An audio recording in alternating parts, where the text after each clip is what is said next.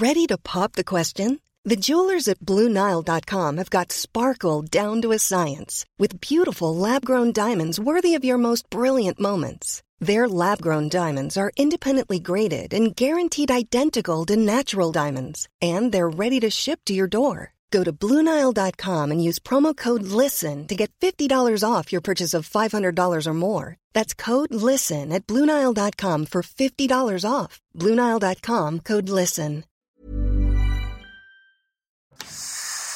Bonjour à tous et bienvenue à l'heure des pros ce matin. Les allers-retours de Guillaume Pelletier du Front National aux Républicains, en passant par Philippe de Villiers et aujourd'hui Éric Zemmour, illustrent les frontières poreuses qu'il existe entre toutes les familles de droite.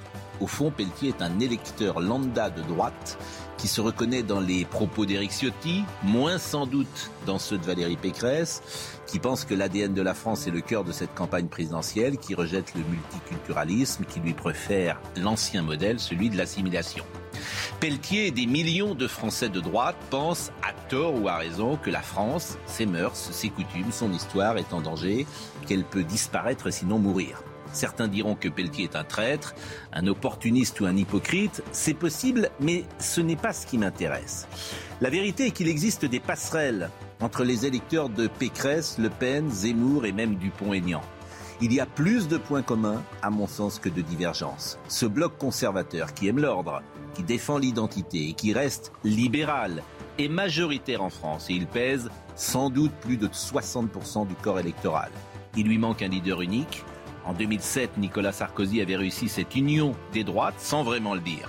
En 2022, la droite majoritaire mais éparpillée aura du mal à battre Emmanuel Macron. C'est un paradoxe. L'union des droites n'est pas encore pour aujourd'hui. Bonjour, Bonjour Elisabeth Lévy. Bonjour Gérard Leclerc. J'attendais une réaction. Oui, mais elle n'est pas venue. Elle n'est pas. Mais vous savez qu'il y a aussi des passerelles avec l'électorat d'Emmanuel Macron. Hein. Oui, sans doute. Est-ce que c'est Martin Blachier Oui, c'est Martin Blachier, entrez, cher Martin Blachier. On parlera évidemment tout à l'heure. Bonjour. Merci d'être avec nous. On parlera, évidemment tout à l'heure euh, de on en parlera plus tard. Je suis bien sûr pas d'accord avec vous là-dessus. Je pense, je pense que ce que vous dites, oui, oui, bien il y évidemment. Il n'y a pas des passerelles. Vous pensez pas que les gens qui ont voté 40% pour Éric Ciotti, ils sont plus proches d'Éric Zemmour, plus proches de Marine Le Pen? On peut pas mettre dans le, dans le même pensez Pas? Euh, quelqu'un qui dit que quelque part euh, De Gaulle et Pétain c'était pas si différent. Oh, il dit pas ça, il dit pas ça. Allez, allez, vous savez très bien qu'il dit ça et que c'est incroyable. Et que, et que toute et que toute la droite. il ne dit pas ça. Et je termine. Une réaction. Je voulais pas.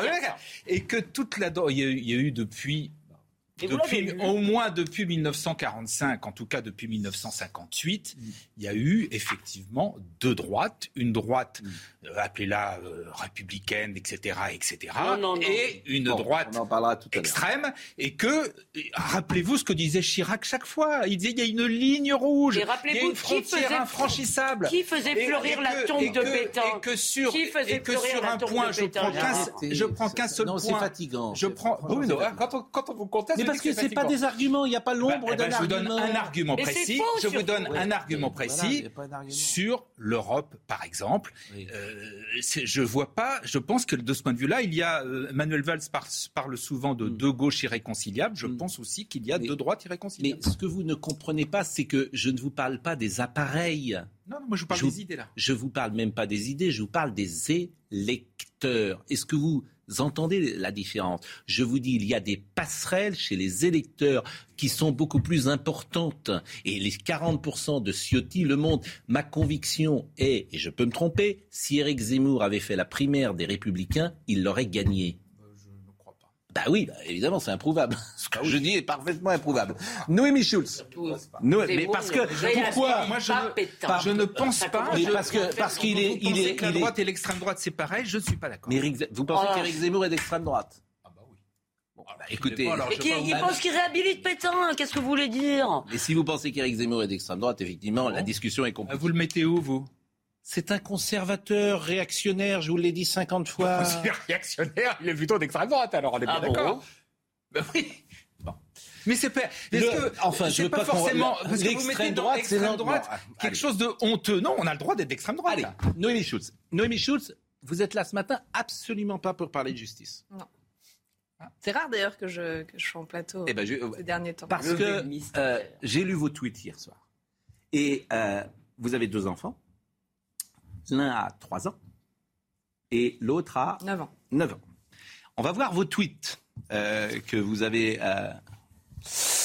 1h30 d'attente un dimanche soir pour faire tester oh, son enfant de 3 ans. Sinon, pas d'école demain. Dans la file, certains esprits s'échauffent. Ça va être long ce mois de janvier. Voilà ce que vous avez tweeté. Et le deuxième tweet que vous avez fait, dans la file, quasiment que des familles. Et puis cette dame, 70 ans environ, je dois prendre le train demain et apparemment mon test d'hier ne sera plus valable comme je ne suis pas vacciné. Toute la file. là, vous aviez deux émoticônes euh, de... qui illustrent le, la surprise, le, fait que les gens sont restés un peu quoi. Euh, voilà. La surprise ou la colère? Non, non, il n'y avait pas eu de colère, mais euh, les gens la regardaient un peu. Bon, racontez. Bon, d'abord, euh, pourquoi vous êtes obligé de faire tester C'est votre petite fille de 3 ans hier soir, dans le froid en plus, et a patienté pendant 1h30 parce qu'on avait reçu un mail de la maîtresse et de l'école nous indiquant qu'il y avait un cas positif de Covid dans sa classe et que donc le protocole est que dans ces cas-là, on doit tester les enfants qui ne peuvent retourner à l'école que, sur la présentation d'un test négatif. Et donc, comme euh, l'idée était qu'elle puisse retourner à l'école ce matin, nous sommes allés la faire tester hier en fin de journée. Bon, ce mail, vous le recevez à quelle heure hier soir? On le reçoit, euh, je pense qu'il est vers 16 heures. Bon, à 16h un dimanche soir, il y a, hier soir, il y avait 5 ou Mais je pense que je le reçois à partir du moment où l'école a été informée du cas positif d'un élève. Donc là, vous allez dans une pharmacie? Alors oui, on avait repéré que certaines pharmacies, mais c'était le cas, euh, étaient fermées, mais les petites tentes de tests antigéniques étaient ouvertes. Alors euh, euh, l'erreur entre guillemets que, j'ai commise, c'est que pour avoir discuté avec des parents ce matin, certains ont réussi à prendre des rendez-vous et donc ont moins fait la queue. On est allé devant parce que ça va d'habitude très vite les tests antigéniques en semaine. Vous allez rentrer dans la pharmacie, vous passez votre QR code et bon là il y avait une, jeune femme dans cette tente qui était toute seule, qui donc devait euh, euh, elle-même faire les tests, les, les, enregistrer, les, scanner les résultats, les envoyer. Résultat, euh, alors quand on est arrivé, il y avait peut-être 15-20 personnes devant nous. On a attendu une heure et demie. Et quand on est parti, il était vers 18 heures. La queue était faisait des dizaines de mètres derrière moi. Avec les enfants? Essentiellement, c'était des parents qui venaient faire tester leurs enfants. Et euh, comment dire, euh, cette, euh, cette file d'attente, quand vous êtes parti, bah, oui, on pouvait tester jusqu'à quelle heure? Alors, il y avait écrit jusqu'à 19h sur la, sur la porte. Je, mm. Très clairement, si cette jeune femme arrêtait à 19h, il y, avait, il y allait avoir au moins 20 personnes qui n'allaient pas se faire tester. Donc, je ne sais pas comment ça s'est terminé. Ce que je dis dans, dans le tweet, je parle des, des esprits qui, qui s'échauffent. J'ai assisté à cette scène assez, enfin même très désagréable de, donc vous avez effectivement des parents qui attendent avec des enfants parfois très petits. Les, devant moi, c'était une, famille qui avait trois, trois, trois petits garçons, le plus jeune avait deux ans. Et donc ça faisait déjà une heure que, que, tout le monde attendait. Et vous avez un monsieur qui arrive avec une, une toute jeune fille euh, qui devait avoir 10-12 ans, euh, atteinte de trisomie 21. Et ce, ce, papa, il passe, il arrive et il a le droit de passer devant les autres. Il a une carte euh, handicapée pour sa fille et donc ça lui donne le droit. Et donc il fait tester sa fille. Ça prend honnêtement vraiment pas, pas, pas, longtemps. Et à la sortie, il s'est fait presque insulté par, euh, par, euh, par la mère de famille qui était devant moi euh, sur le thème. Et moi, j'attends avec un enfant de deux ans. Euh, pourquoi est-ce que vous nous passez devant? Et donc, il a expliqué. Il dit bah, c'est la reconnaissance de l'État au fait que nous avons un enfant handicapé. Et ça s'est terminé dans des invectives. Et c'est assez triste, effectivement, de, de voir ça. Je... Bon, votre petite fille de, de 3 ans, elle subit donc un test où on lui enfonce un, coton-tige dans le nez, euh, etc. Donc, si tous les jours on fait ça à un enfant de 3 ans, c'est pas sans conséquence. Quoi. Il y a un moment, peut-être, il faut que ça s'arrête clairement, on a réussi à le faire hier. Je pense que maintenant, elle a compris le, principe. Ce ne sera pas aussi facile euh, la, prochaine fois. Je ne peux pas vous dire parce que, c'était la première fois. La première fois. J'ai une fille de 9 ans euh, pour qui les tests sont beaucoup plus réguliers parce qu'on a des cas contacts, enfin les cas contacts en ce moment quasiment un jour sur deux en ce moment. Hmm. Celle de 3 ans, c'était la, première fois. Alors, il existe des tests salivaires, donc on peut aller faire en laboratoire, mais le dimanche, c'est plus compliqué à trouver. Puis les tests salivaires, vous avez, c'est sur le même principe, me semble-t-il, mais je je l'ai encore jamais fait que les tests PCR, donc vous n'avez pas le résultat tout de suite. Ou alors, encore une fois, si je voulais pouvoir déposer ma fille à l'école l'école ce matin pour pouvoir venir travailler. il fallait avoir un résultat négatif. Donc la solution la plus rapide, hmm. c'était ce, test antigénique. Et votre fille de 3 ans, elle n'a pas apprécié, j'imagine, ce, test Non, elle n'a pas. honnêtement, c'est très rapide. Ils, ont, font ça, ils ont vu ça dans une seule narine. Je crois que pour les enfants, c'est le, le protocole. Elle a, elle a crié un peu. Elle avait oublié, elle avait oublié deux minutes après. Et c'est vrai que c'est une. l'école, l'entrée, c'est quand même une. C'est très compliqué quand on arrive le matin que tout le monde doit présenter. Non, non, là pour le coup, ce matin, je suis arrivée, j'avais le, j'avais imprimé le, résultat. Euh, bon. Et alors, euh, votre autre fille qui a 9 ans, euh, elle, elle n'est pas en cours parce que la maîtresse est qu'à contact, c'est ça? Non, la maîtresse est malade. La maîtresse, elle, est Covid. Elle est Covid et la pauvre, elle a un Covid qui semble prendre la forme d'un Covid long. Euh, puisque euh, elle est tombée malade pendant les vacances et qu'elle est toujours pas. Euh, Donc là, depuis la rentrée, votre autre fille n'est pas en cours. C'est ça. Donc, ce qui n'est pas facile dans l'organisation. On a eu une, une, journée à un, enseignant remplaçant, mais je crois que dans l'école de ma fille, vendredi, il y avait quatre maîtresses qui étaient, qui étaient, qui étaient pas là.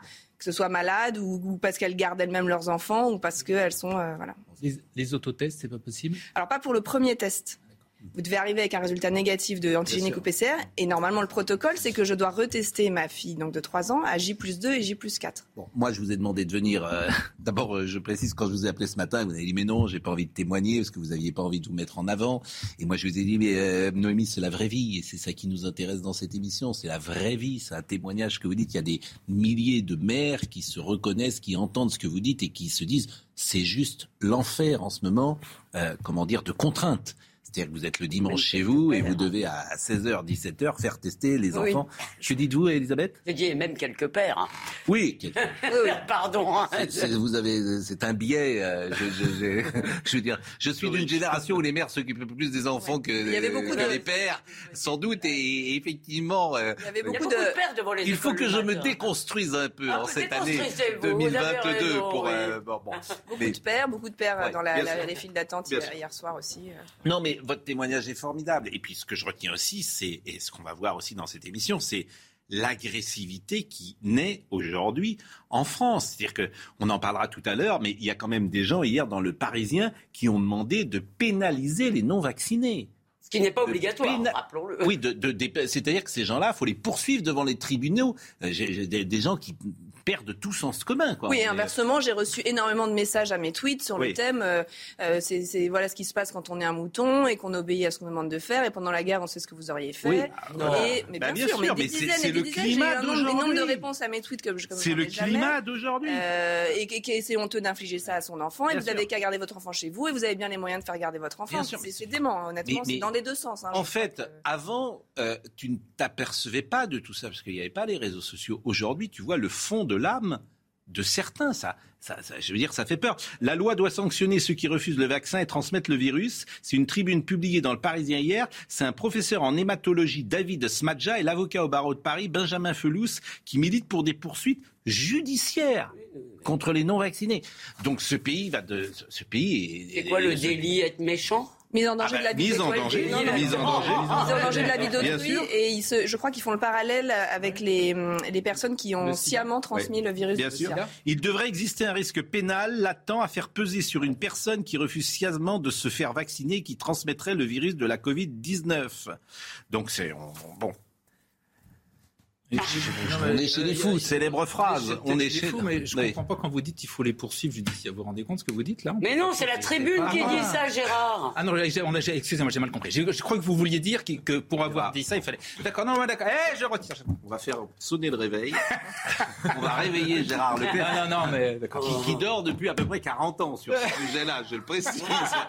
Il est endormi depuis. Euh, Heureux homme. Non, non, non, c'est pas moi qui veux faire. J'avais peur que vous. Mais, mais bah, bah, c'est pas enfin, vous suivez nos, émissions, on n'est pas exactement sur cette ligne-là. Je vous dis, c'est David Smadja et Benjamin Felous. Alors, c'est toujours pareil, c'est pour cet avocat que euh, c'est une manière de faire parler de lui aussi. C'est sur ça la période. Qui, est apparemment je, je me permets de dire que c'est plus que ça, parce que vous avez même un député. Euh, euh, qui a dit qu'il fallait euh, leur faire payer euh, les soins à l'hôpital. On verra ça tout à l'heure, effectivement. Voilà, donc il y a des idées comme ça qui ne sont pas forcément bonnes. Martin Blachier, on va voir le petit sujet d'Alexis Vallée sur la file d'attente dans les pharmacies. Noémie reste encore quelques secondes avec nous. D'abord, je vous remercie hein, parce que vous vouliez pas, vous étiez un peu réticente, mais c'est tellement, en fait, c'est tellement formidable ce que vous avez dit.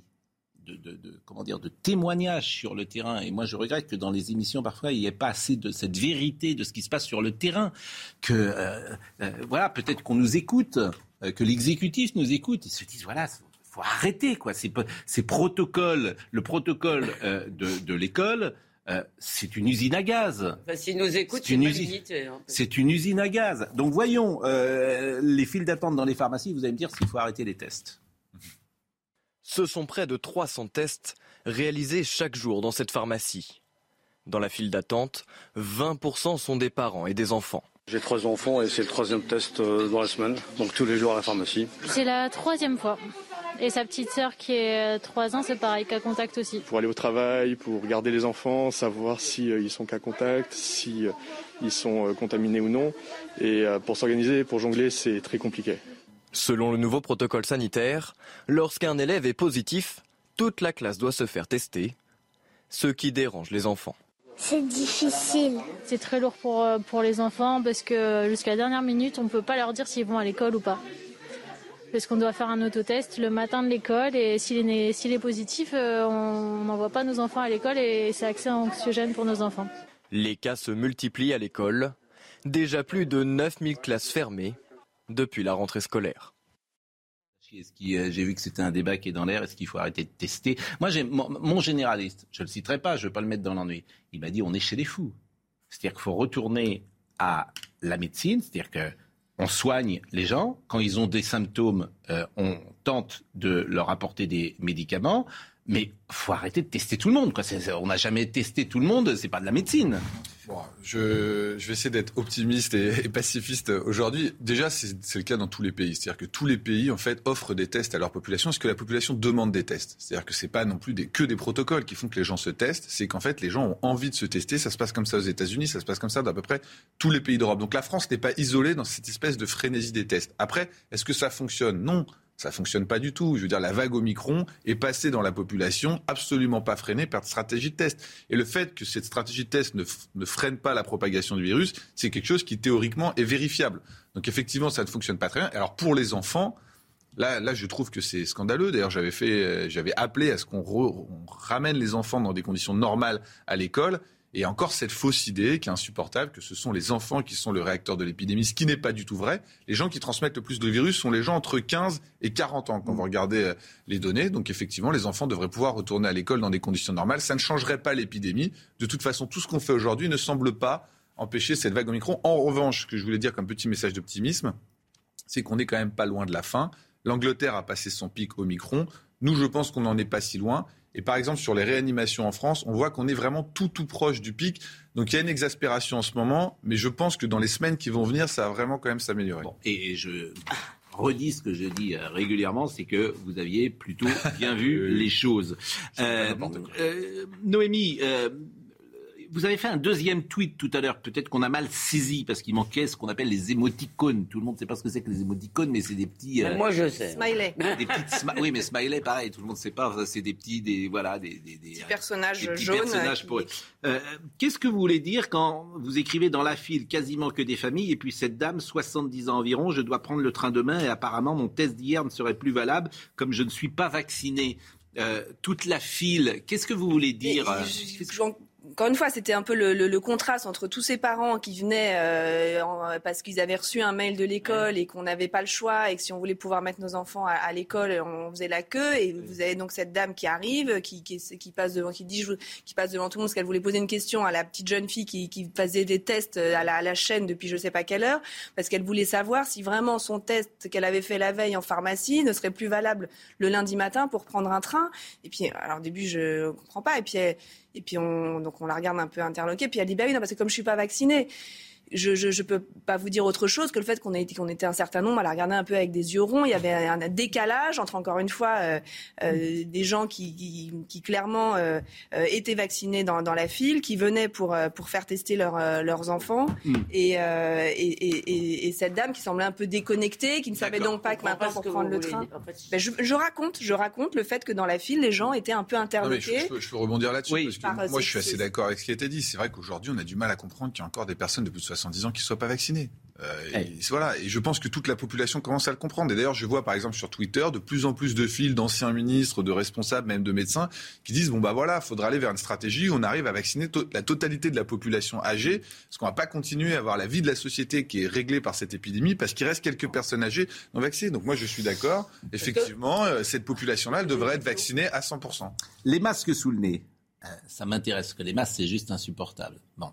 Et après, euh, euh, Léonetti ce matin a fait une tribune absolument formidable, Jean Léonetti, où, quand même on commence à, dire des choses qui sont rationnelles. Et notamment, il faut arrêter les masques à l'extérieur puisque ça ne sert à rien. Moi, j'ai arrêté. Bon. Bah oui, mais vous, risquez 135 euros.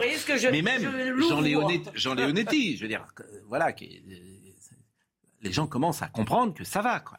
Il y en a beaucoup qui ne le mettent pas. Bon, euh, voyez ce petit sujet de Oslem Ounal.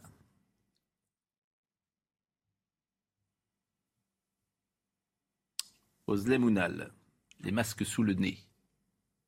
Si nous l'avons. Sur ce marché, il y a les bons élèves. Est-ce que des fois vous avez envie de le mettre sous le nez? Bah oui, moi je ne le ferai pas. Puis les rebelles, comme Stéphane, venu faire ses courses. Là, on est en extérieur, j'ai personne à côté de moi, vous voyez, autour de moi. Euh, et il n'est pas le seul à se plaindre. Messieurs, dames, bonjour Je ne quitte pas mon match, j'ai 12 heures par jour, c'est une horreur. On aimerait bien travailler sans. Parce qu'à cette saison, vous avez le nez qui coule, donc c'est la piscine municipale. D'autres pointent du doigt le côté peu pratique, notamment ceux qui portent des lunettes. Pourquoi vous le mettez sous le nez euh, Parce que sinon, euh, je vois plus rien. C'est vrai que c'est extrêmement gênant. Avec, vous voyez, quand je vous parle, là, ça monte. Et alors, j'ai essayé des produits pour mettre sur les lunettes. Ça marche, mais pas très longtemps.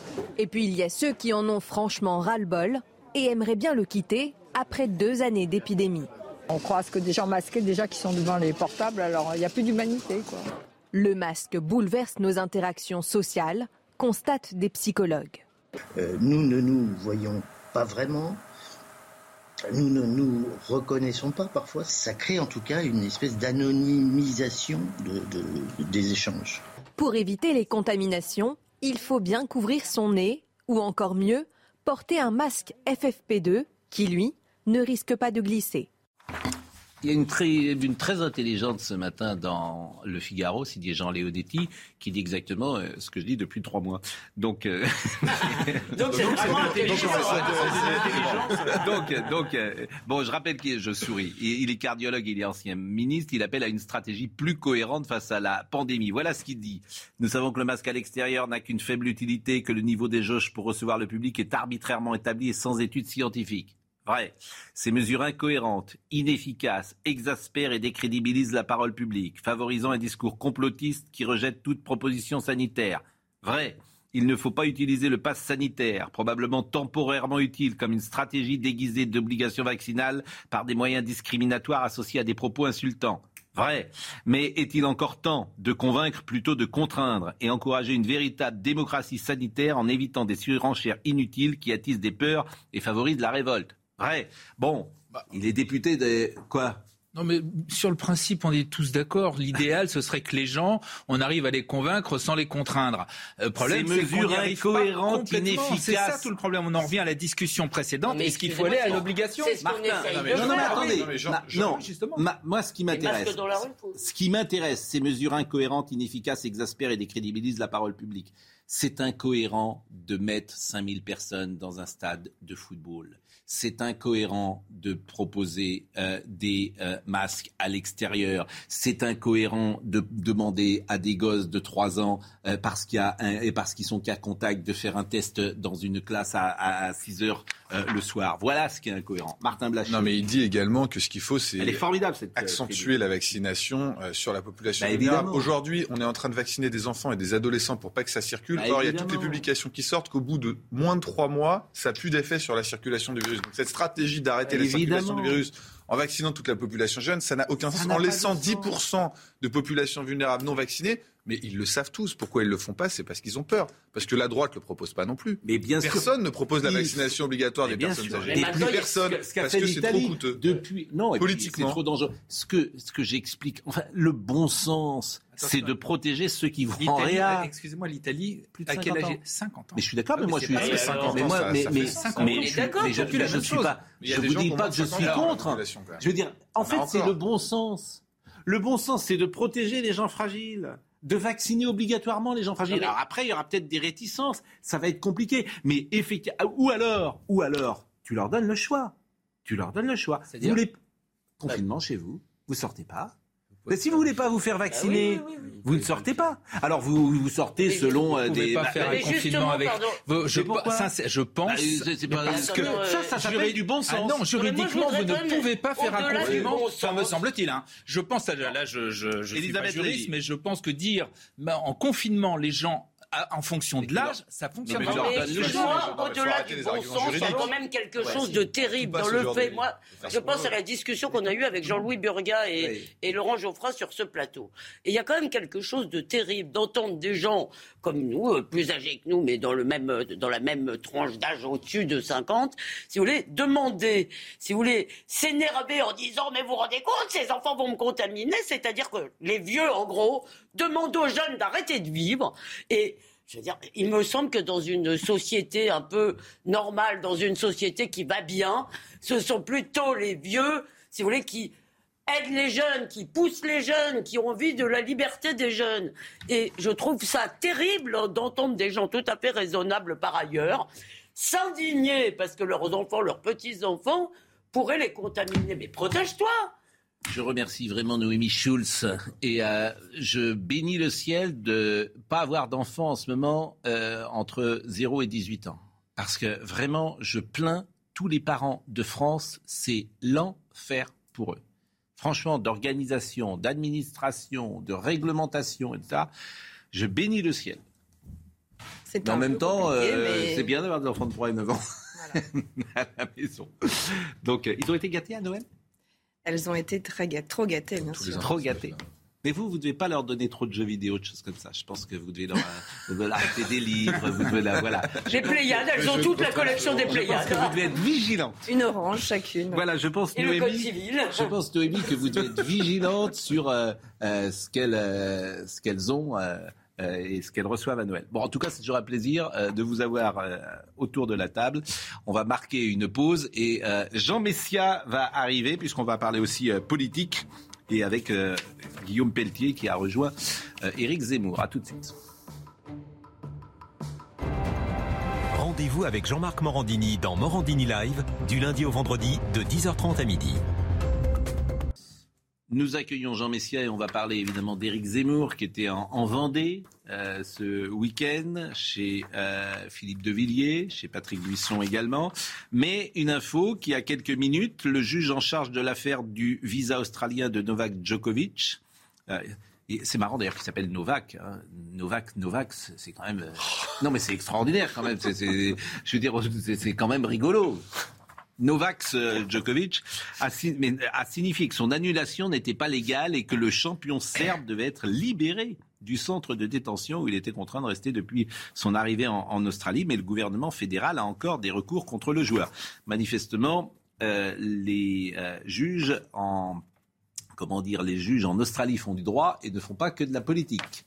Comprenne qui pourra. C'est ce qu'on appelle l'état de droit. Moi, je l'ai toujours défendu. Oui, mais le Conseil d'État en France, excusez. Vous avez vu, je, l'ai dit, mais je vais le redire, vous avez vu la nomination du Conseil d'État? Vous avez vu qui est nommé président du Conseil d'État? Tabuteau, c'est ça? Oui, qui est, qui est un titre de la santé, qui a été nommé euh, l'autre jour. C'est absolument formidable. Le, parcours de, de celui, je, vais le redire parce qu'en fait, personne n'en parle de ces petites infos-là et elles m'amusent tellement. C'est-à-dire que le, celui qui a été euh, Didier Roland euh, euh, Didier Roland Tabuteau, c'est le nouveau président du Conseil d'État, donc c'est quand même le président de la République qui l'a nommé. Hein, et, euh, bah, son parcours, ce haut fonctionnaire âgé de 63 ans avait dirigé le cabinet de Bernard Kouchner, au ministère de la Santé. Il avait été directeur adjoint du, du cabinet du ministère des Affaires sociales avec les socialistes Claude Evin et Martine Aubry. C'est un homme de la santé. T'as mis un homme de la santé au Conseil d'État. C'est pas très étonnant. C'est un haut fonctionnaire. Franchement, c'est un haut fonctionnaire. Bah, mais c'est un haut, ça doit être un conseiller d'État, ça c'est obligatoire. Bah Évidemment que c'est un haut fonctionnaire. C'est pas un footballeur qui est nommé euh, ah au Conseil d'État, mais c'est quand même une tendance. C'est une tendance. Il est tendance santé. C'est un homme qui a fait son parcours de haut fonctionnaire dans le domaine de la santé. Gérard, vous ne voyez pas que ça devient. On nous l'a dit, c'est l'objectif premier du gouvernement avant l'indépendance, avant la Mais vous comprenez pas. C'est un haut fonctionnaire qui a fait effectivement sa carrière dans la santé. Donc ça veut dire donc il pourrait pas être au président. Mais pas du tout. Ça veut dire que le tropisme qu'il aura sur les lois qui lui seront proposées est un tropisme de santé. C'est tout, ni plus ni moins. si vous le comprenez pas, moi je peux rien pour vous. Un certain nombre de recours qui vont arriver au Conseil d'État concerneront la santé, mais ça c'est ce qu'on observe depuis des mois. C'est pas exceptionnel qu'il y ait quelqu'un qui connaisse le sujet pour décider sur des sujets. Mais j'entends bien, mais c'est un certain tropisme. Allez, je referme la parenthèse. Euh, enfin, ça me paraît tellement évident que parfois que euh, bon. Euh, le problème, c'est que jusqu'aujourd'hui, il y a des choses qui sont arrivées au Conseil d'État. Le Conseil d'État n'a pas d'expertise en santé, donc qu'il y ait quelqu'un qui connaisse un petit peu le sujet, ce soit quand même Le Conseil d'État, de toute façon, c'est pas nouveau là pour le coup. Il fait de la politique, et puis après, il fait du droit, mais il fait d'abord de la politique. Oui, mais le politique qui connaît un peu, c'est toujours mieux que le politique qui connaît pas du tout. Mais convenez que si le Conseil d'État ce qui se passe quand même en France depuis deux ans, il y a quelques lois qui sont limites. Mais on va en reparler de toute façon. Alors en revanche, Stéphane Clairaut, euh, que vous ne connaissez sans doute pas, qui est le député de La République en marche de Saint-Pierre et Miquelon. Il a été agressé devant son domicile hier par plusieurs dizaines de manifestants protestant contre le pass vaccinal. C'est une vidéo amateur qui a été diffusée sur les réseaux sociaux. Ce que, alors, je ne sais pas s'il y a du son d'ailleurs, euh, Marine. Voilà. Donc il est agressé. Voilà le climat euh, en France qui euh, existe. Donc c'est des images effrayantes, hein, disons-le. Euh, Annick Girardin a tweeté Je ne laisserai jamais quiconque bafouer la vie démocratique et les valeurs de la République. Ce n'est pas ainsi que nous menons le débat des idées. J'apporte mon soutien plein et entier euh, au député qui a subi une grave agression devant sa propre famille. Vous avez également Sébastien Lecornu, un élu de la République lynché devant son domicile familial, des images d'une violence inouïe, profondément choquante. Aucun débat ne saurait justifier ce déchaînement. Total soutien au député Stéphane Clairaut. Euh, avec Gérald Darmanin, nous avons euh, chargé le préfet d'assurer sa euh, protection. En janvier et, novembre dernier, 1186 élus ont été ciblés par des violences, une augmentation de 47% euh, en, un, an. Euh, il y a des violences, alors des violences donc contre des élus, 1180 et 431 atteintes contre des élus ont été recensées depuis l'instauration du pass sanitaire. C'est-à-dire que, et, et disons-le, je suis pas sûr que le mot d'Emmanuel Macron la semaine dernière sur euh, j'ai envie d'emmerder euh, les non-vaccinés euh, soit de nature à apaiser le climat en France. C'était pas fait pour, visiblement. Il, attise la haine. Pas et voilà, quoi on aboutit, c'est tout. Hein. Bon. attendez, ça a commencé avant la phrase. Enfin, vous rendez compte de ce que vous dites C'est incroyable. parce que c'est pas la incroyable. vous avez l'air quelque part d'excuser ceux qui agressent les élus. Pas du tout. Je suis désolé. Je dis simplement que quand on instaure un climat, quand on instaure un climat où on insulte les Français depuis 5 ans, excusez-moi. On a le droit de critiquer les termes employés par le président de la République. Simplement, les agressions contre les élus, ça n'a pas commencé avec la déclaration de Macron. Enfin, il y a toujours deux. Vous pouvez pas dire que c'est le climat. Il n'y a pas deux poids deux mesures. Non mais sérieux. Il n'y a pas deux poids deux mesures. Une agression contre un élu, quel que soit l'élu, quel que soit l'élu, est totalement scandaleuse. D'accord. Mais une fois que vous avez dit ça, vous n'avez rien dit, Gérard. Rien dit. Ah. Donc, Elisabeth, on peut Sauf, cher Gérard, qui a toujours deux poids deux mesures, c'est-à-dire que quand vous avez quelqu'un de droite qui parle de ce qui se passe en banlieue, vous dites ah vous stigmatisez ce qui se passe en banlieue et, je, et je peux terminer ma phrase. Possible. Donc vous stigmatisez ce qui se passe en banlieue, effectivement, vous attisez la haine et ça. Et puis quand quelqu'un, effectivement, de la même manière fracture le pays, parce que qu'on le veuille ou non, faire une frontière entre les vaccinés et les non vaccinés, c'est faire une fracture entre deux catégories euh, de Français. Alors là, vous dites ah bah non, c'est très bien, etc. non, il a pas dit. Non, mais juste pour répondre à Jean. Bah, en, très bien. en, tout cas, vous pourriez dire. Mais vous pourriez dire euh, de la même manière, c'est stigmatisé, attiser la haine. Il n'aurait pas dû Non, mais pour répondre à Jean, je trouve que euh, ce que fait Emmanuel Macron euh, n'est vraiment pas bien. En revanche, je pense que cette affaire de violence contre les élus, elle monte depuis longtemps et qu'elle dit surtout que notre système politique ne fabrique plus de légitimité. Et ça a commencé, pardon Jean, ça a commencé, je ne dis pas qu'Emmanuel Macron l'a arrangé, ça a commencé avant lui. Ce que je veux dire, on ne peut pas euh, juste tirer un trait en disant c'est de la faute à Macron. J'ai pas dit ça. J'ai dit, que tout a, non mais tout a commencé avant Macron. L'insécurité, la, la, violence contre tout a commencé avant Macron. Je dis simplement que Emmanuel Macron, avec sa manière de gouverner, a tout aggravé, y compris les violences qui sont beaucoup plus fréquentes aujourd'hui qu'elles ne l'étaient il y a 15 ans. Voilà ce que je dis. Les, gilets jaunes, ça Alors, a commencé tout écoutez également, euh, bah, écoutez également Norbert Schickel, qui est président de la communauté de Münster et euh, qui parle d'une agression dans un centre de vaccination, parce que ça, montre le climat d'aujourd'hui. Le mot colère est, trop fort. Hein. On, est plutôt un peu choqué, hein. c'est ce qu'il faut dire, mais euh, ça nous, euh, n'ébranle pas notre détermination euh, à poursuivre. Évidemment, on, pense avant tout à la solidarité qu'on a avec la victime, ça c'est important, mais on pense aussi à, tous, nos, bénévoles hein, et à tous nos volontaires nous n'irons pas ni vers la provocation, ni vers la colère. Bon, pour montrer toujours ce climat qu'il existe, parce que chacun y va de son intervention. Claude Maluret, qui est un homme... Euh, maire de... qui est maire, de Vichy, qui est maire de Vichy, ex-maire sénateur. Ex -maire de non, il est sénateur. Qui est un homme, une certaine hauteur de vue, plutôt euh, haut de gamme, disons-le. et qui, une belle moustache. et puis très habile dans la rhétorique, très euh, vraiment très intéressant. Mais lui-même, euh, ce qu'il a déclaré ce matin chez Sonia Mabrouk, je vous assure, ça va vous surprendre. Écoutons-le. En, plus, il faut voir qui c'est. Philippot, Asselineau, euh, Dupont-Aignan, Le Pen, Mélenchon, euh, le, pacte germano-soviétique de la désinformation, euh, systématiquement l'erreur, systématiquement le, faux ou le mensonge. Ils ont été d'abord pour l'hydroxychloroquine, ils ont réussi à faire d'un médicament qui ne servait à rien et qui était toxique au passage une, une affaire planétaire. Ils ont ensuite été contre le vaccin. Rappelez-vous le surgelé Picard de Mélenchon, etc. ils ont été contre le pass sanitaire, ils sont aujourd'hui contre le pass vaccinal, ils sont contre toutes les, ils sont spécialisés, infaillibles dans l'erreur, et ils arrivent à convaincre un certain nombre de, un certain nombre de personnes. Malheureusement, ceux qui se retrouvent aujourd'hui, on le sait, tout le monde le sait, c'est sur toutes les télés, dans les services euh, de réanimation. Bon, c'est pour le moins caricatural. Il arrive à convaincre tous ceux qui finissent en, réa. Je veux dire, il ne faut pas confondre les non-vaccinés et les anti-vax. C'est, c'est l'erreur qu'a faite euh, Emmanuel Macron l'autre jour. C'est pas la même chose. Mais il paraît qu'il y a la moitié en plus qui ne sont pas vaccinés. en fait, les anti-vax, c'est une toute petite proportion des non-vaccinés. Oui, mais c'est des noms, c'est une toute, c'est les 100 000 personnes que vous voyez peut-être dans, dans la rue en ce moment. C'est une toute petite proportion. Même pas les anti-vax. Les non-vaccinés, c'est autre chose. quand même, excusez-moi. Oui. Et le pacte germano-soviétique, je suis pas sûr que ce soit une bonne chose de dire ça. On peut estimer euh, que M. Maluret euh, dit des choses est excessif, etc. Comme d'autres intervenants, d'autres politiques, etc. Vous ne pouvez pas mettre sur le même plan des déclarations et des violences physiques. C'est insupportable. ben non, mais si on passe un peu d'un truc à l'autre, on était sur les, sur ah, les, ça, sur montre les, le climat du les sur les antivax qui agressent d'une façon invraisemblable. Dans des centres de vaccination, des élus, etc. Et là, vous avez raison. il y a une, une, excitation dans le pays. Non, c'est pas la même chose. Doit-on sanctionner les non-vaccinés? Voyez le sujet d'Alexis Vallée, parce que euh, ce, ce sujet, si j'ose dire, existe. Faut-il sanctionner les non-vaccinés? Dans ce centre de vaccination, les avis divergent.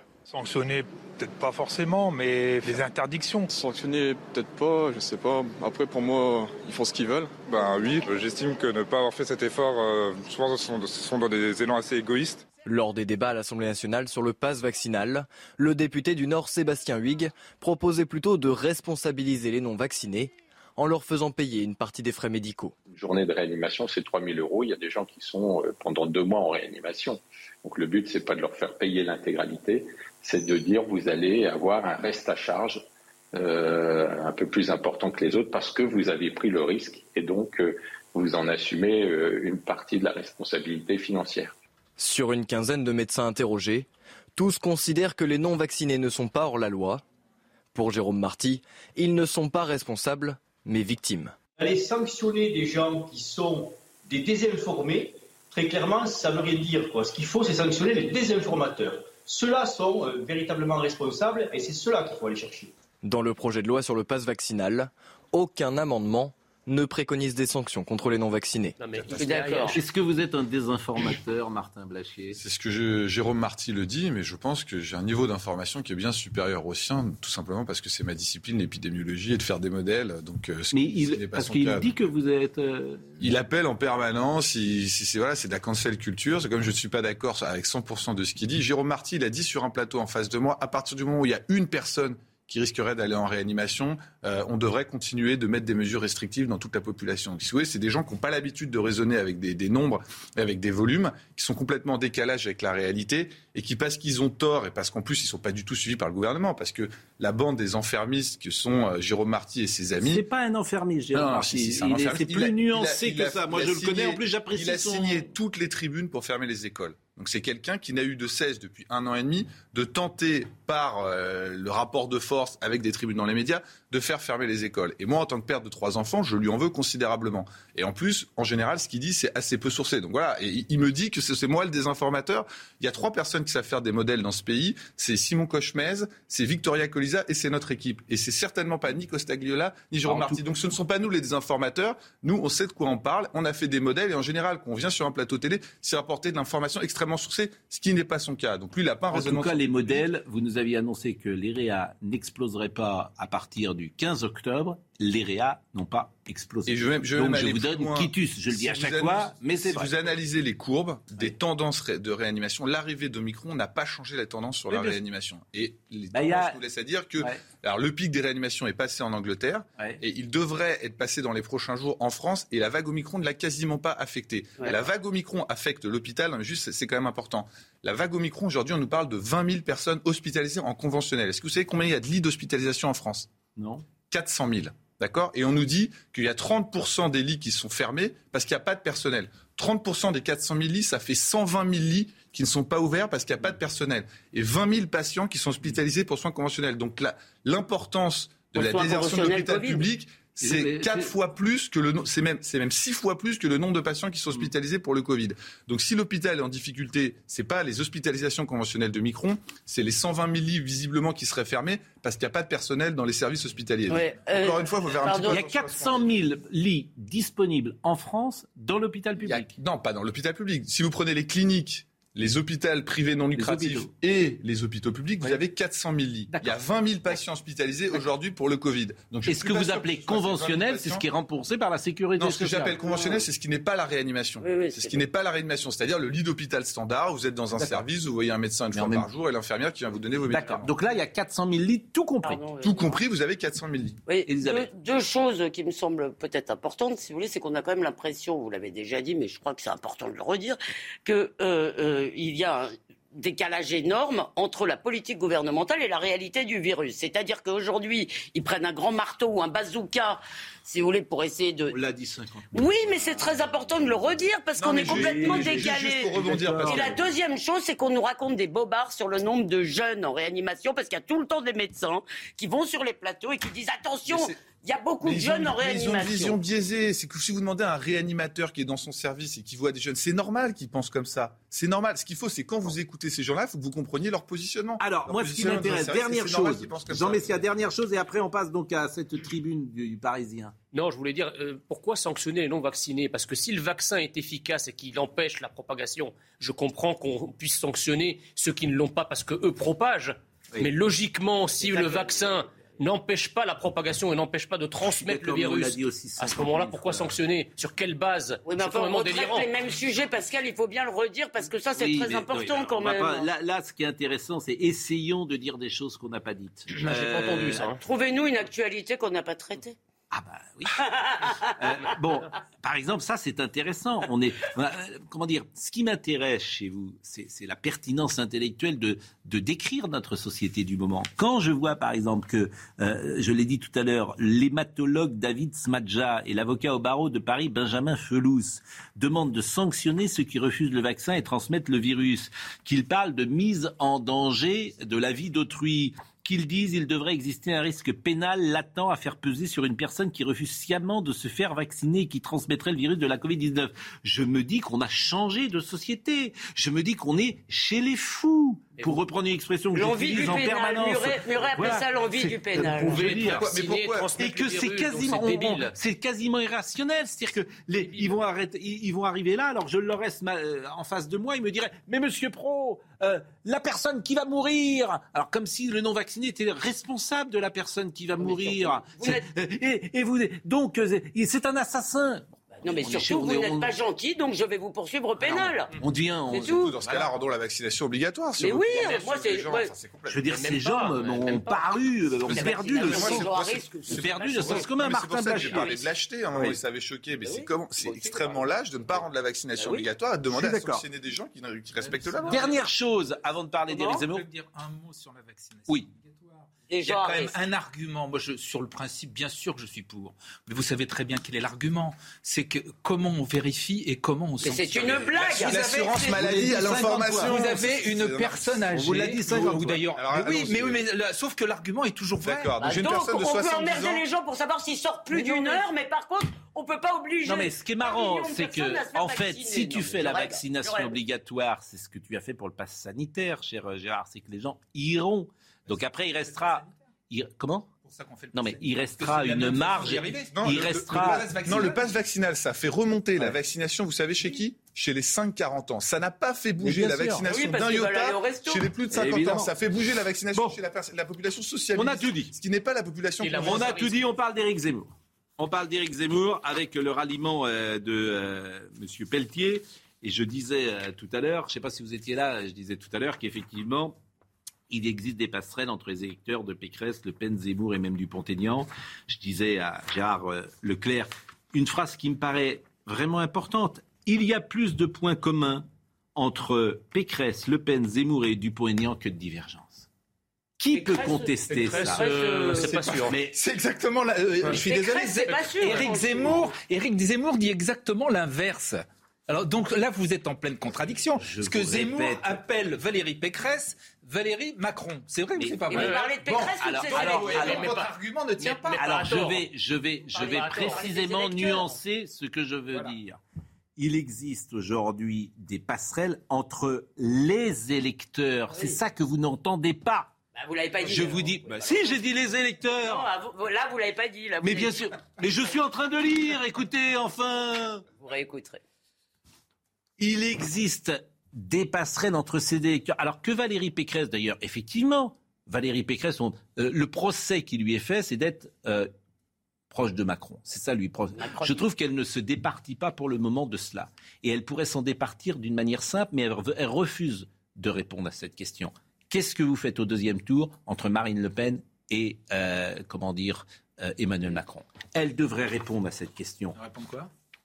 Bah, on saurait ce qu'elle pense. Si elle est plus proche de Macron, bah, très bien. Mais ses électeurs, ses électeurs, à elle, je suis pas sûr qu'ils soient plus proches d'Emmanuel Macron. Vous oubliez un peu la sociologie quand même. C'est ce que lui reproche Pelletier d'ailleurs. hein. Bon. Guillaume Pelletier il reproche. On va faire rentrer il euh, reproche à Gauthier Pécresse- Lebret. Il reproche à Pécresse justement son, son absence de clarté vis-à-vis du vote mais- euh, bah, bah, Emmanuel Macron et il a raison. Bah, je pense qu'effectivement, il y a des passerelles. Ça veut raison, pas dire que tout, euh, ils pensent tous la même chose, mais il y a des passerelles. Martin Blachier, merci. Merci à vous. Hein, euh, merci. Et merci vraiment. Vraiment, vous êtes euh, précis à chaque fois et euh, on vous suit depuis de nombreuses semaines. Gauthier Lebret, il est là, Gauthier? Est-ce qu'il est là, Gauthier? Il pas va arriver dans une seconde. Gauthier Lebret, la pub, à tout de suite. Voici. Guillaume euh, Gauthier. Gauthier Lebret est avec nous. C'est Guillaume Pelletier, mais c'est Gauthier. Euh, D'ailleurs, alors vous étiez avec lui, euh, comment dire, en, en Vendée. Euh, on ne montrera pas euh, les images de la presse People, mais euh, quand même, euh, Éric Zemmour faisait la une de toute la presse People, Closer, Voici, on le voyait sur une plage, manifestement aux Antilles, avec euh, Sark Nafou, je peux le dire. Euh, donc manifestement, c'est sa compagne. Il y avait des photos euh, qui ont été euh, montrées. Je ne sais pas s'il en a parlé, s'il a pas. évoqué ça. ou Et personne ne lui a posé la question. Voilà, s'il hum, s'il portera plainte ou, ou pas, puisque euh, généralement, euh, ce sont des photos qu'on n'a pas le droit de, euh, de montrer. Euh, Guillaume Pelletier, donc, ça m'intéresse. Son ralliement, les pourquoi du comment, regardez. Après Guillaume Pelletier, d'autres suivront-ils l'ancien numéro 2 du parti Les Républicains pour rejoindre Éric Zemmour? Dans l'équipe de campagne de Valérie Pécresse, les choses sont claires. Si des maires donnent leur parrainage à Éric Zemmour, ils seront sanctionnés. En tout cas, il n'appartiendrait plus de fait aux Républicains.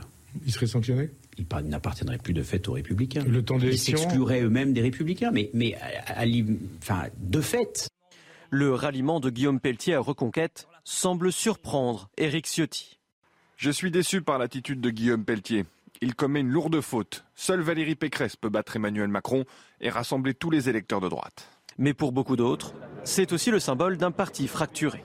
Ce qui est significatif, c'est qu'il y a euh, un effondrement chez les républicains et que euh, la droite de la droite que voulait Ciotti euh, n'existe pas. Aujourd'hui, on voit bien que la, preuve pour, la position, le positionnement de, Valérie Pécresse n'est pas le bon et que Pelletier a préféré l'original à la copie. Et donc il a préféré effectivement rejoindre Éric Zemmour.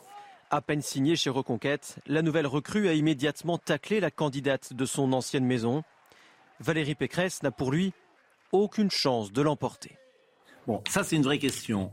Euh, les électeurs aujourd'hui du républicain, euh, j'ai le sentiment que ceux qui devaient passer chez Macron sont déjà passés. C'est-à-dire que euh, ceux qui étaient républicains plutôt tendance sociale ou tendance de droite modérée, je ne sais pas comment le dire, et qui ont suivi bah, Gérald Darmanin, Bruno Le Maire. Euh, Pécresse, pas encore. Bon. Bah, Pécresse, euh, elle était sortie, euh, Valérie Pécresse des Républicains d'ailleurs. Elle en était sortie. Macron encore. Bon. Vous êtes ironique. Bon, mais j'ai ce sentiment, et j'ai ce sentiment que, pour le coup, les électeurs des Républicains, les électeurs, ils sont plutôt sur une ligne Ciotti même si Valérie Pécresse l'a emporté, parce qu'ils ont considéré sans doute que Valérie Pécresse avait peut-être plus de chances pour gagner la bataille, mais ils sont plutôt sur une ligne Ciotti que sur une ligne Pécresse. C'est le sentiment que, j'ai. après, je vous soumets euh, cette, euh, cette discussion. Elle doit avoir encore même un socle, Valérie Pécresse, mais effectivement, et c'est tout le but. Faut bien, euh, pardonnez-moi de il faut bien analyser les raisons de sa victoire. Il y a deux manières d'analyser les raisons de sa victoire. Elle, a dit c'est ma ligne, possible on peut aussi considérer que l'électeur a pensé qu'elle était une meilleure candidate pour aller euh, en finale. Le but euh, maintenant d'Éric Zemmour, c'est de capter effectivement ses électeurs. Donc c'est pour ça qu'ils vont euh, le faire tout à l'heure avec Guillaume Pelletier, qui va devenir l'un de ses porte-parole officiellement lors de ses vœux tout à l'heure euh, à 15h30. C'est un premier porte-parole avec un vrai passé politique pour Eric Zemmour. Ça lui manquait cruellement des porte-paroles avec un, un, vrai passé politique. Oui, mais avec quelqu'un qui est quand même euh, qui, a, euh, qui, a, beaucoup voyagé. Bah oui. Qui est passé par tout ce qui se fait à droite. Ça, c'est voilà. et, on dit qu'il a notamment demandé à Marine, Le Pen. C'est vrai ou pas? Ah bah alors, Marine Le Pen dit que oui, Guillaume Pelletier dit non. Et vous avez vu ce qu'a dit Marine Le Pen hier, parce qu'elle tape fort Marine Le Pen. Hein. Elle était à Perpignan hier, et donc elle a dit que effectivement Guillaume Pelletier avait tapé à sa porte, et devant la presse lors d'un déjeuner elle a dit cette phrase Je n'ai pas ouvert. Chien perdu sans collier, chercher endroit où atterrir. Je n'ai pas besoin de gens comme cela. C'est un mercenaire, un opportuniste. Elle a sorti la sulfateuse. Et, et, en plus, c'est vrai qu'il y a sur Guillaume Pelletier, il y a aussi un problème de personnalité avec euh, des euh, comment dire des, des, des, affaires qui ont pu être avec ses assistants, la manière. Oui, oui, oui mais voilà, il y a, quelque chose qui est pour le coup, je vais prendre la défense de qui n'a pas Guillaume Pelletier, ah, parce que la façon, effectivement, la violence, aussi bien du côté de Marine Le Pen que des Républicains contre lui, bon, je comprends qu'il soit, parce que ce qui prouve d'ailleurs que pour eux, c'est quand même un mauvais un problème. Bon, c'est quand même un problème. Mais enfin, faut quand même pas oublier que Guillaume Pelletier, il était vice-président des Républicains. Il y a encore très Et a perdu son poste parce qu'il avait fait un tweet en faveur de Zemmour après Donc, donc euh, l'accabler aujourd'hui, euh, je veux bien. Mais c'est pas ça qui m'intéresse. J'entends bien. Moi, ce qui m'intéresse, c'est est-ce que, euh, au fond, c'est un électeur lambda de droite qui ne se reconnaît plus dans la ligne des Républicains qu'incarne Valérie partie, Là où je ne suis pas tout à fait d'accord avec vous, vous avez raison, il y a une partie de l'électorat et des républicains de façon générale, qui effectivement est sur une ligne qui ne serait pas si éloignée que ça euh, d'Éric Zemmour. Mais en même temps, on l'a vu au moment de, la, de la primaire du vote des, euh, chez les républicains. Éric Ciotti, il a fait 25%, quelque chose comme ça, hein, au premier, tour. oui. Au deuxième tour, 40%. Et que en face de lui, tous les candidats, que ce soit euh, Xavier Bertrand, Xavier Bertrand, qui se quand même se, positionnait comme l'anti-Le Pen par excellence, mm.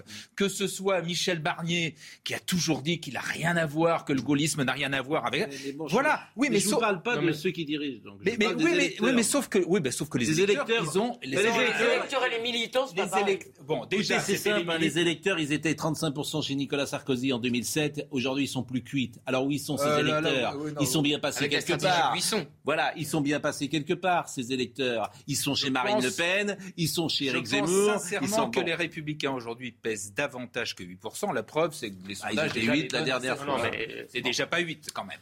Bon, euh, Éric Ciotti, euh, je le dis notamment à tous ceux qui m'ont fait confiance au Congrès et m'ont placé en tête au premier tour. Guillaume Pelletier n'a aucune légitimité pour parler en leur nom. Valérie Pécresse est la seule à pouvoir gagner. Il ne peut pas dire euh, autre chose. Alors, en revanche, on a toute une campagne quand même. On a écouté Geoffroy Didier. Il y a quelque chose qui m'étonne. On va parler des parrainages à l'instant, mais euh, là, comment dire, l'intérêt des Républicains, c'est qu'Éric Zemmour se présente. Autrement, Valérie Pécresse, alors là, elle peut aller à la pêche. Geoffroy Didier a dit le contraire de sa patronne la veille, quoi sur les parrainages, qu'il y aurait des sanctions pour les maires. Et, lui, il dit, voilà, vous savez très bien comment ça se passe. Les maires seront divers droite. L'immense majorité de ceux qui peuvent donner leur signature des 45 000, etc., beaucoup sont des euh, divers droites, divers gauches, divers mm. centres, tout ce que vous voulez. Et on sait très bien, effectivement, l'intérêt de Valérie Pécresse, c'est que euh, c'est qu'Éric Zemmour ait ses 500 signatures. Et je vous même oublié qu'il les aura. Vous pensez Bon, alors écoutons justement sur les parrainages ce qu'a dit, euh, ce qu'a dit, non pas Anne Hidalgo, d'abord ce qu'a dit Eric Zemmour. C'est un scandale démocratique. Euh, alors que, comme il l'a dit, soyons clairs, Madame Hidalgo aura 2000 parrainages alors qu'elle ne fera même pas 5%. Euh, dire là, il faut faire quelque chose. Manifestement, on voit désormais la perversité, je dis j'emploie, je, je pèse mes mots, la perversité de la réforme voulue par François Hollande, et je dis bien encore voulue. Il a fait exprès pour empêcher justement des candidatures comme la mienne ou d'autres euh, et euh, pour privilégier les partis installés. Il a ainsi dévoyé l'esprit de la Ve République. Le général de Gaulle a justement fait l'élection du président au suffrage universel pour arracher le rôle le plus important de la République aux partis politiques. Monsieur Hollande est l'anti-de Gaulle. Et il a tout fait pour justement remettre le pouvoir aux partis politiques qui ne représentent plus rien en plus. C'est vrai que euh, c'est encore une décision de François Hollande, on voit bien, euh, qui est très habile, hein, tactiquement, politiquement, mais on voit bien la perversité de cette décision. Il n'avait peut-être pas anticipé quand même euh, qu'Éric Zemmour serait candidat François Hollande au moment où il avait fait cette réforme. Mais Éric Zemmour a d'ailleurs récolté des parrainages supplémentaires. C'était pour Le Pen, non? C'était pas mieux. Enfin, je veux dire, c'était pas plus démocratique. Les aura Marine Le Pen. Je non, mais c'était quand, oui. quand Hollande l'a fait, c'était pour enquiquiner Le Pen et c'était pas plus démocratique. Enfin, il y a quand même quelque chose qui ne va pas. Madame 2%, Madame 1%, mais ça termine à 1%. Elle a ça favorise les grands partis aux grands, aux grands candidats, Anne Hidalgo va avoir plus de parrainage que de voix. Et en plus, elle se félicite. Et en plus, elle se félicite que Zemmour l'ait pas eu. Oui, Jean Messia et après on écoute Anne Hidalgo. Oui, alors sur le parrainage, moi je suis parfaitement d'accord. Je pense que ça a été fait justement pour tous les candidats qui luttent contre le système en place. Donc ça, c'est une chose. Mais je voudrais dire aussi un mot sur les sondages parce que on nous dit que Éric Zemmour décroche dans les sondages. Moi, j'étais dans le Morbihan euh, ce week-end, euh, donc le qui n'est pas connu pour être une terre d'élection des, idées, des idées nationales. Il y avait 300 personnes, la salle était archi compte, 200 personnes qui n'ont pas pu rentrer. J'ai fait, attendez, j'ai fait, non, non, mais attendez. Il y a 300 personnes dans le Morbihan, j'ai fait un certain nombre. Ça, veut dire que les, j'ai fait, j'ai fait un sondages. J'ai fait un certain, non, mais attendez, j'ai fait un certain nombre de meetings dans pas mal d'endroits en France. Je peux vous dire que l'engouement qu'il y a sur le terrain, n'est pas reflété dans les sondages. J'ai été au Rassemblement national. Comment vous expliquez ça J'ai été au Rassemblement national pendant pendant pendant quatre ans. Quand le Rassemblement national était à 10, 12, 14, on avait 50, 60% 50, 50, 60 personnes dans les salles. Les gens, Quand on a des centaines de personnes dans la dans la salle, c'est pas 12% Il y a un décalage, un hiatus non, mais attends, entre les sondages. Est-ce qu'on Jean, est-ce que je peux vous dire quelque chose? C'est parce qu'aussi il y a un public d'Éric Zemmour qu'on voyait d'ailleurs quand il faisait ses bouquins. C'était moi je l'ai vu dans des déplacements où il faisait juste avant qu'il soit candidat avec ses bouquins, c'était exactement la même chose. Il y a un phénomène aussi autour d'Éric Zemmour qui est assez particulier, qui est un peu un phénomène de groupie, il a un public très fidèle. Ça veut rien dire sur la globalité. Mais ça ne veut rien dire sur la globalité. les autres ne l'ont pas. Mais peut-être, pas. ils ont peut-être des électeurs plus tièdes. ils ont peut-être des électeurs plus tièdes. ils ont peut-être des électeurs moins. Pécresse est à 17%. Si Pécresse va dans les, dans les provinces, je doute qu'elle fasse des centaines et des milliers de personnes. Parce qu'il n'y a pas le même rapport entre les électeurs de Pécresse et Pécresse qu'entre Zemmour et ses électeurs. C'est pas la même relation. Ce raisonnement, ne tient pas sur le Rassemblement national. Parce que Marine Le Pen a effectivement aussi des groupies. Bon, bah oui. Euh, Valérie on ne constate pas d'engouement. Anne Hidalgo. Alors Anne Hidalgo, elle a, elle a des parrainages, mais elle n'a pas de groupie, elle n'a pas de meeting, elle n'a pas d'électeurs et elle est. Personne n'a de meeting d'ailleurs à part Eric Zemmour. C'est le seul à en avoir fait depuis le début de l'année. Anne Hidalgo, c'est vraiment c'est l'accident industriel. C'est-à-dire qu'elle ne mmh, fait que baisser. Euh, bon. et les gens ont découvert d'ailleurs Anne Hidalgo parce que je pense que c'est la France ça va être compliqué de, poursuivre sa carrière politique parce que les gens ont découvert une femme psychorigide, euh, quoi, dans, aux idées psychorigides, plus exactement. Euh, oui, mais, mais surtout qui, qui et, ce qu'elle dit là, par exemple, sur les, parrainages est affligeant, euh, disons-le. Écoutons-la. Mais elle pourrait faire semblant. C'est la loi qui décide de qui participe en fonction des parrainages. S'ils ne les ont pas, c'est qu'ils ne méritent pas d'y participer. Euh, vous pensez que ce ne serait pas un manque pour la démocratie Ah non, vraiment Que des gens qui représentent, eux, 13, 14 et 18 elle est aussi, pas. La démocratie, elle est définie avant les sondages par la loi. Et si la loi dit que les parrainages doivent être de 500 pour chacun des candidats sur la ligne de départ, c'est la loi qui doit s'imposer. Et la loi, c'est la démocratie. Tant pis pour eux. Ah oui, tant pis pour eux. Ça veut dire qu'ils n'ont pas convaincu 500 maires. Non mais je rêve, oui, Oui, non mais ou qu'il opère, mais bon, c'est tellement ce qu'elle dit. Est, Surtout qu'elle pourrait faire semblant, elle aurait l'air un peu démocrate. Qu'est-ce que ça lui coûterait Franchement, elle n'est pas maligne. Moi, je ne veux pas rentrer sur ces terrains-là. Mais ah si, elle n'est pas politiquement maligne. Ce qu'on découvre, c'est combien cette femme, et, tu comprends d'ailleurs pourquoi elle a réussi, pas avec euh, euh, une obstination qui doit être XXL, un tempérament et un caractère qui doit être de fer. Méchant. Moi, je ne vais pas non plus. Bah, moi, je vous le dis. Méchante. je veux dire, je pense qu'elle a, elle a une volonté. Je veux dire, euh, traverser cette séquence comme elle la traverse avec la volonté qu'elle a, et, c'est sans doute pour ça qu'elle a réussi. C'est pas euh, principalement parce qu'elle a cette volonté. Sa volonté sur la primaire est quand même assez fluctuante. Et, cette force, évidemment. Mais là, tu sens tu, devines, moi je sais, ils vont, je sais pas comment ça va se terminer, mais en plus Christiane Taubira visiblement va se présenter, donc ils vont la débrancher? Ah bah, ils vont pas prendre le risque de pas se faire rembourser leurs frais de campagne. Au bout d'un moment, euh, ils vont lui dire euh, va rallier Annie Jadot et puis. ça, bon, alors. Euh, vous pensez que c'est difficile Franchement, là, c'est quand même mal embarqué. Hein. Oui, mais alors, qu'est-ce qui se passe? Le PS qui prend sa place? Yannick Jadot? C'est pour ça que. Jadot? Bah, Elle rallie Jadot. D'ailleurs, Yannick Jadot s'était retiré le coup d'avant pour laisser euh, Benoît Hamon. Bah, là, c'est l'inverse. Donc le PS irait sur le candidat. C'est pour ça bah, qu'elle. Euh, non, la, la, la, belle sortie pour elle, ça aurait été une primaire, la, fameuse primaire populaire, etc. Mais ça ne savait pas. Bon, elle était en tout cas à Jarnac pour l'anniversaire de la mort de François Mitterrand. Euh, vendredi, mais mais voilà, je ne sais même pas pourquoi je vous dis ça. Il n'y a, pas, il y a pas de rapport. Les forces de l'esprit. Bon.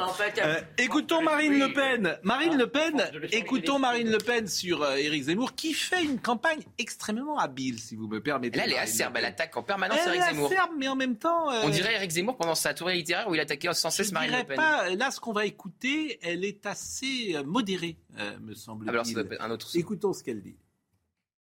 Aujourd'hui, Éric Zemmour a fait le choix de rentrer en compétition électorale. Dans la compétition électorale, je crois qu'il n'en, de son propre chef, probablement il n'en sortira plus. Bon, c'est dommage, c'est regrettable, mais euh, euh, c'est ainsi. il n'en demeure pas moins que euh, ceux qui, je pense qu'il y a une famille nationale, c'est-à-dire dans ceux qui croient en la France, il va falloir créer les conditions d'un rassemblement. Donc si ce rassemblement se fait avant le premier tour, tant mieux. Euh, mais même s'il se fait au second tour, euh, euh, il est fondamental. Encore faut-il que cette famille nationale soit présente au second tour. Et c'est un peu tout le risque qu'a pris Eric Zemmour en se présentant. Il a pris le risque, quoi qu'on en dise, de laisser aux Français un non-choix. Vous voyez, un non-choix, c'est-à-dire Valérie Pécresse, Emmanuel Macron. Bon, d'abord, je trouve que dans la forme, elle est plutôt nuancée. Sur le fond, elle a raison. Elle a raison. Mais non, pourquoi, c'est Éric Zemmour qui aurait pris le risque? Bah, Parce que elle, est devant. Elle est devant. Non, mais attendez, considérez Il y a une primaire nationale, elle est devant. D'abord, elle était, elle était, elle n'a pas toujours été devant. il, ah il est passé devant quand même euh, à plusieurs reprises au début de la campagne. Ça, c'est la première chose. Il n'y a pas de candidature illégitime parce que, si vous voulez, à ce moment-là, on peut lui dire, mais attendez, Madame Le Pen, vous avez déjà eu deux chances. Vous avez déjà, vous êtes déjà présenté en 2012 et 2017. Laissez la place à la nouveauté. Donc, je veux dire, euh, enfin, on peut, on peut trouver tous les arguments de part et d'autre. Il n'y a qu'un argument politique qui existe. C'est pas ce que tu as fait avant. C'est qui est le plus fort au moment T. Vous, vous incarnez ça, par exemple. Vous euh, avez été au Front National aujourd'hui. Je ne sais pas, peut-être que demain, euh, vous rallierez euh, Éric Zemmour. En tout cas, vous serez peut-être plus proche de lui. Mais si tu as deux candidats. C'est déjà le cas. Pourquoi vous dites si Je ne comprends pas. Ben non. Non. Vous n'avez pas rallié Zemmour Non. non. Ah bon, pardon. Ben non, mais on, croit. Peut-être ah parce que vous étiez sur la tribune l'autre jour, mais pour le ah moment, bah oui, c'est pour ça je vous parliez, mais on vous voit en permanence avec lui. Ami, donc euh, je... Non, mais vous êtes un supporter. Il a raison, Gérard. Vous êtes un supporter. Vous étiez à la, sur le. Vous étiez. Non, mais vous êtes donc vous incarnez le fait d'être passé. Vous étiez un supporter. Villepinte, si je me souviens bien. Bon, mais je termine. Je termine. Donc, euh, en fait, vous incarnez ça. Mais forcément, deux candidats euh, sur des idées quand même qui sont très proches. Je disais même que les Républicains ont vos idées par définition, si vous en aviez qu'un, vous seriez plus fort. On va écouter Éric Zemmour qui conteste cette idée. Mais là, si, si, Marine était aujourd'hui en dessous de Zemmour dans les sondages, elle se retirerait? Bah, Je pense. Non. Non. Bah, vous n'en savez rien. Quoi. en tout cas, elle pourrait l'imaginer. Il n'en a jamais été question, même quand il était devant elle. alors, en tout cas, alors je vais vous dire, je vais vous dire, vous avez perdu. Vous avez perdu, n'y allez pas. Mais vous avez perdu. moi, j'en sais rien. Mais ça sert à rien. Ce que je veux vous dire, chez vous, allez à la pêche. Quand vous donnez des leçons et vous, vous demandez à quelqu'un de, se retirer s'il est en dessous, s'il est derrière, il faut commencer par s'appliquer cette leçon à soi-même. Respecte la règle que tu édictes. Jean Messia. Sauf si, pas dans cette situation. Si vous êtes deux sur les mêmes idées, je vous dis, allez à la pêche, hein, c'est du temps de perdu. Ils ne sont pas hein. deux sur le même électorat quand même, tout Je ne vous ai pas dit les mêmes électorats forcément, mais bon. Euh, est-ce que les électorats s'additionnent ou est-ce qu'ils se... Euh, ah, écoutez, enfin mécaniquement, à partir du moment où Zemmour euh, a été candidat, potentiel, Marine Le Pen a perdu 10 points. je voudrais qu'on écoute. était à Villepinte, hein, c'est pas pour ça qu'il a un soutien de Zemmour. Qui voilà. mais vous avez le droit d'être supporter. C'est un ami. C'est un, très bon ami de longue date. voilà. Vous soutenez ou vous soutenez pas Zemmour? Je, suis en accord avec ses idées, mais bon, voilà. Euh, voilà, bah oui, bah donc vous êtes avec lui. Vous je suis je, suis pas rallié, je suis pas dans la campagne, etc. Ah, bon, euh, est-ce qu'on peut avancer, s'il vous plaît, et écouter précisément Éric Zemmour? Alors, Éric Zemmour qui dit là, comme candidat, le contraire de ce qu'il dirait sans doute s'il était analyste politique. Mais c'est le jeu. Éric Zemmour. C'est un leurre de croire qu'une candidature unique dans un camp euh, favorise la victoire et que des, candidatures euh, euh, multiples la défavorisent. Je, peux vous donner des tas d'exemples. En 1974, François Mitterrand est le candidat unique de la gauche. Il perd. En 1981, il est le candidat parmi d'autres. Il y a cinq candidats de la gauche. Il gagne. En 1995, Jacques Chirac, il y a quatre ou cinq candidats de la droite. Et c'est Jacques Chirac qui gagne. Donc il n'y a absolument, ça c'est faux tout cela. Alors évidemment, c'est plus confortable, ça c'est comme en économie, c'est plus confortable d'être en situation de monopole. Je suis désolé d'avoir brisé une situation de monopole. Euh, désolé de, le dire, il se trompe sur l'analyse. Euh, évidemment, s'il n'y avait qu'une candidature euh, de, de, la droite nationale, elle serait plus puissante. Il, va y avoir des candidatures c'est pourquoi Pécresse, Pécresse et Macron. Oui, mais la question, c'est le ticket d'entrée au deuxième tour, Jean. Euh, je veux dire, arrêtons de financer. La question est de savoir si la présence d'Éric Zemmour ou l'inverse d'ailleurs, empêche l'autre d'être au second tour. Est-ce et auquel cas, tout le monde est gros gens comme devant. Bah oui, est-ce qu'Éric Zemmour peut imaginer un moment se retirer bah, C'est-à-dire que le mois de février, euh, je veux dire, va, catalyser ça. C'est-à-dire que euh, s'il si, si, continue de baisser, parce qu'il y a aussi le vote utile qui joue. Forcément, le vote utile pour, pour, ce, pour la droite nationale. Si tu votes et que tu as le sentiment que ton vote ne sert à rien, ça pèse. S'il a les 500 parrainages, et je pense qu'il les aura, Eric Zemmour ira jusqu'au bout et il y aura un bulletin de vote Eric Zemmour euh, lors euh, du premier tour le 10 avril prochain. Il ne se retirera pas pour la Puisque vous parlez d'ailleurs des 500 signatures, alors je reçois un message euh, d'Hervé Gattegno, que vous connaissez, qui a longtemps été journaliste au journal du dimanche, qui dit Contrairement à ce que raconte Eric Zemmour et la plupart des commentateurs, ce n'est pas François Hollande qui a décidé la publicité sur les 500 signatures. Cette réforme remonte à Giscard en 1976 après de multiples remarques en ce sens du Conseil constitutionnel, mais cette publicité était limitée à 500 noms choisis par tirage au sort. Sous Hollande, il a été décidé, toujours sur l'insistance du Conseil constitutionnel, de publier tous les noms, ce qui a été appliqué en 2017. S'agissant des candidats des extrêmes, cela fait en réalité très peu de différence, car ils ne dépassent généralement pas 520-530 signatures. Vous me suivez? Oui, oui. Bon, voilà un argument euh, déversé partout et qui est pourtant grossièrement faux. Euh, voilà ce qu'il me dit.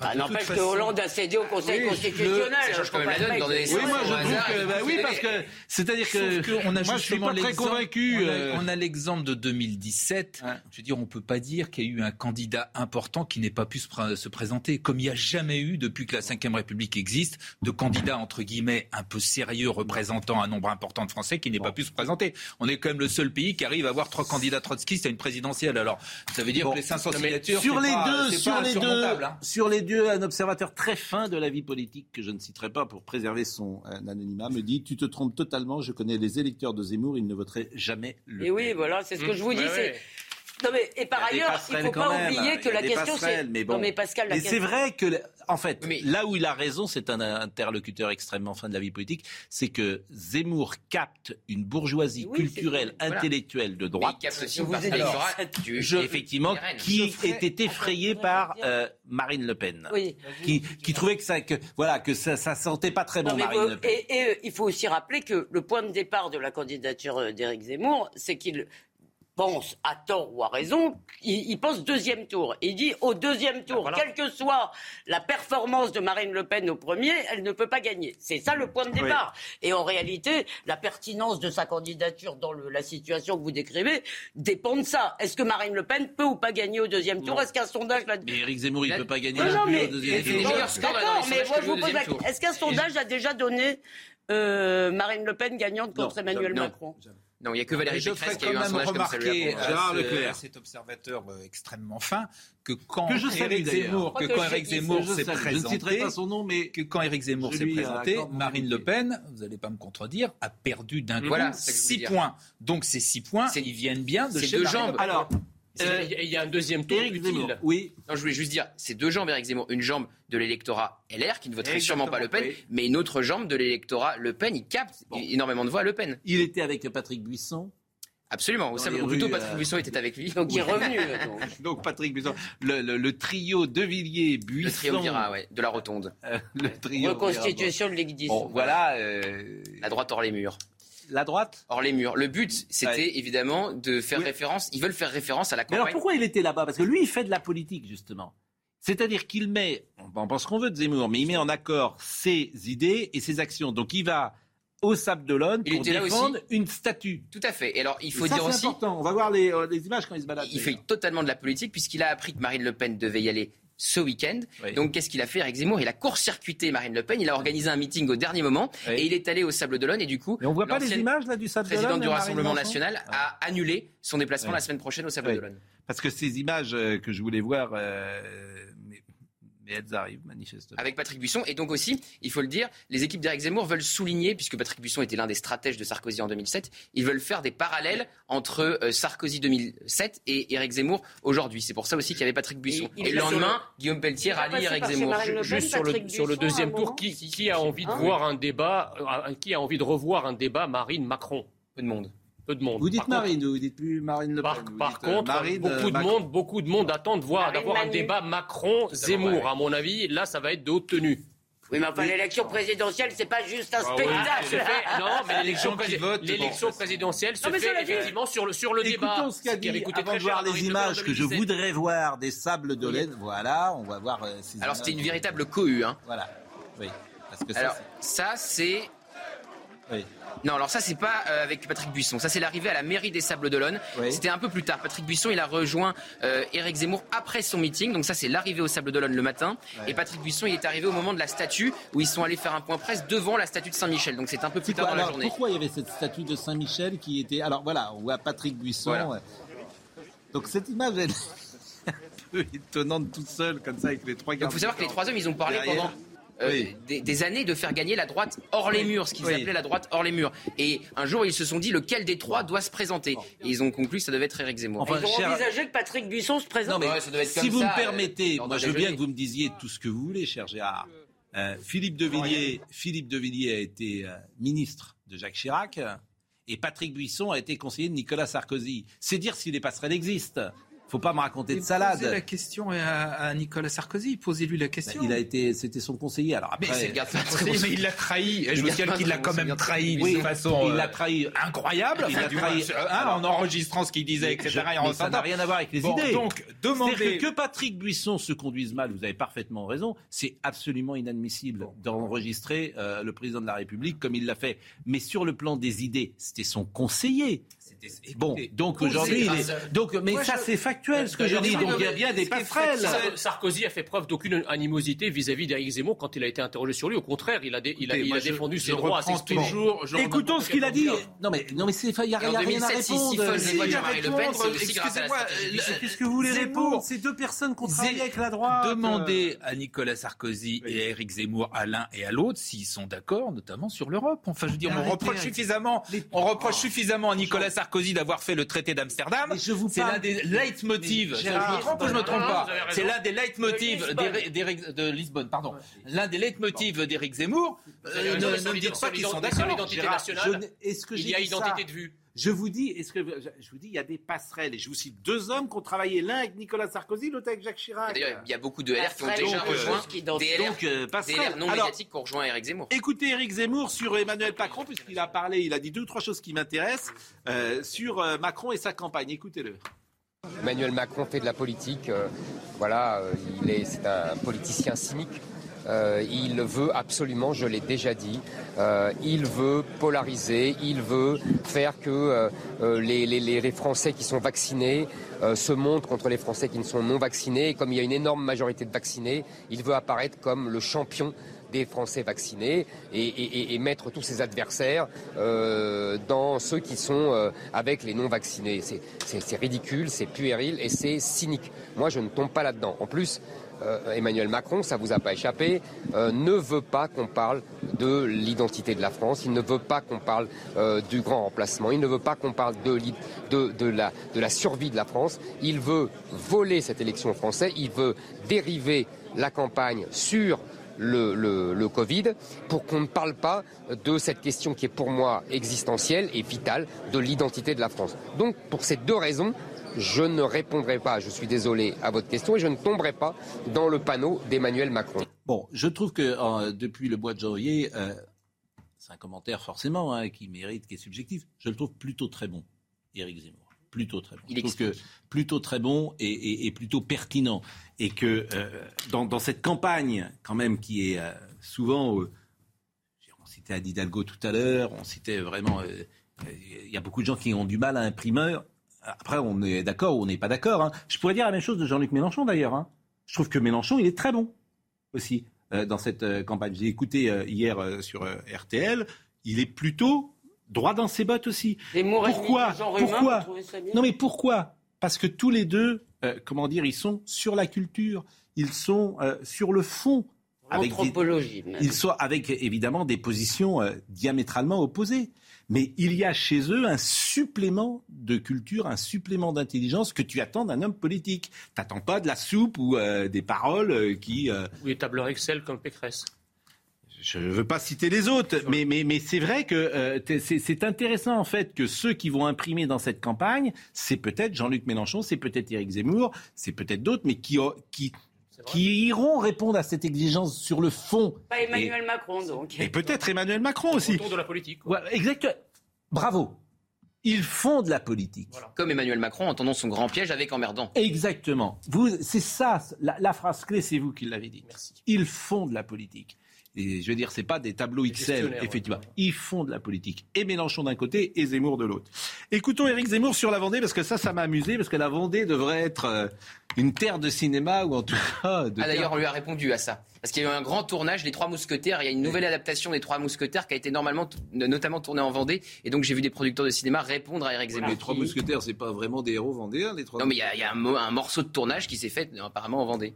Voilà. Quel est votre mousquetaire préféré? Oh, je sais pas, Portos, j'aime bien Portos. Quel est votre mousquetaire préféré? Bonne question. Moi, j'aime. Moi, j'aime beaucoup Aramis. Euh, on, écoute, euh, on écoute euh, Zemmour sur la Vendée.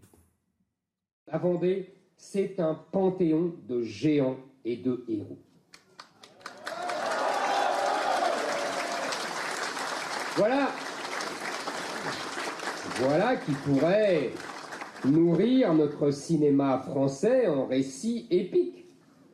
Si celui-ci daignait s'intéresser un peu plus à l'histoire de France, au lieu de nous proposer des films d'auteur sur les migrants, véganes et transgenres dans le cinéma français. Mais c'est vrai que là où, il a, mais là où il a raison, c'est vrai qu'il y a des. On fait pas de films de fiction forcément sur Napoléon, on fait pas de films de fiction alors qu'on en faisait jadis. Par exemple, Guitry avait revisité tout ça. On ne va pas faire de, ah ben euh, de, fiction sur euh, euh, comment dire sur la, Vendée. Il n'a pas tout à fait tort. Il y a des héros politiquement corrects et non. bon, il se réclame de aujourd'hui. C'est fini. Oui, mais sauf qu'il se réclame de la France éternelle. La Vendée, c'est quoi? Une partie de la France éternelle. pas de la Vendée, hein, parce que moi je suis né là-bas. C'est un département. Une partie de la France éternelle. C'était quoi la Vendée avant? Comment ça On ne comprend pas ton. Euh, la, la Vendée euh, faisait. Comment on appelait la Vendée? Ça faisait partie de quoi? La Bretagne?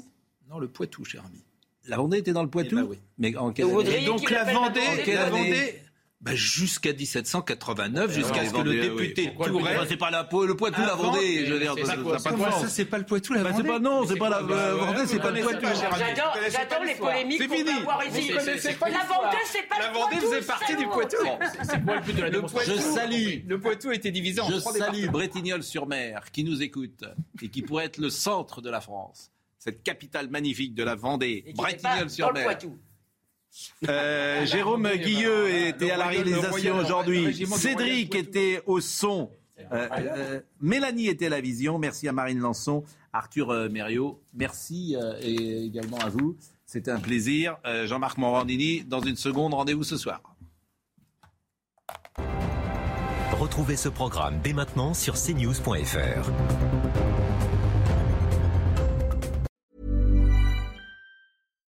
Hi, I'm Daniel, founder of Pretty Litter. Cats and cat owners deserve better than any old-fashioned litter. That's why I teamed up with scientists and veterinarians to create Pretty Litter. Its innovative crystal formula has superior odor control and weighs up to 80% less than clay litter. Pretty Litter even monitors health by changing colors to help detect early signs of potential illness. It's the world's smartest kitty litter. Go to prettylitter.com and use code ACAST for 20% off your first order and a free cat toy. Terms and conditions apply. See site for details.